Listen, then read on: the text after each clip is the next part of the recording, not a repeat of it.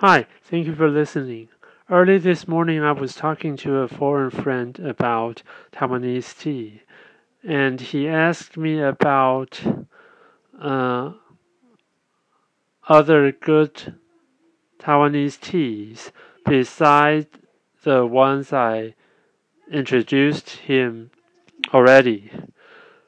Well, I mentioned a couple ones like Alishan tea, uh, Dongding Oolong tea, Wenshan Baozhong tea, and uh, actually he mentioned the Tie Guan Yin. I said too, and uh,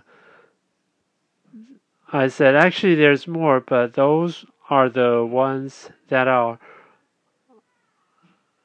famous for such a long time, and like Dongding Oolong tea, Baozhong tea, and Oriental Beauty tea, those have been famous since more than a hundred years ago.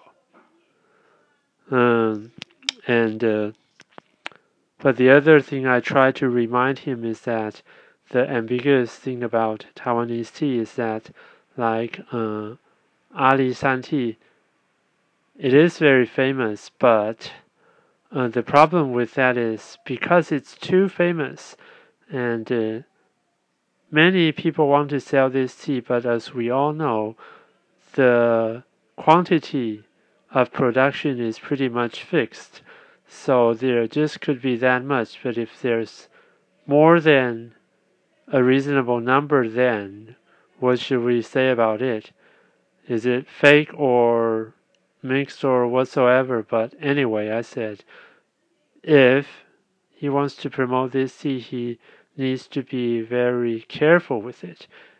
And then, like I mentioned to him before, I'll just uh, repeat this again.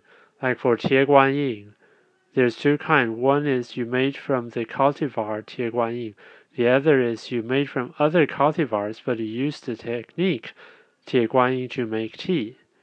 And so this is quite complicated too and besides uh, the production of Tie Guan Yin is very little. There's only like 30 tons a year in Taiwan the whole country. So promoting this the problem for promoting this tea would be something challenging on the supply end anyway his point is he just wants to know more about the good Taiwanese tea and see what his buyer, his corporate buyer, would be interested with. And so, as for my part, my job is to provide him information and source.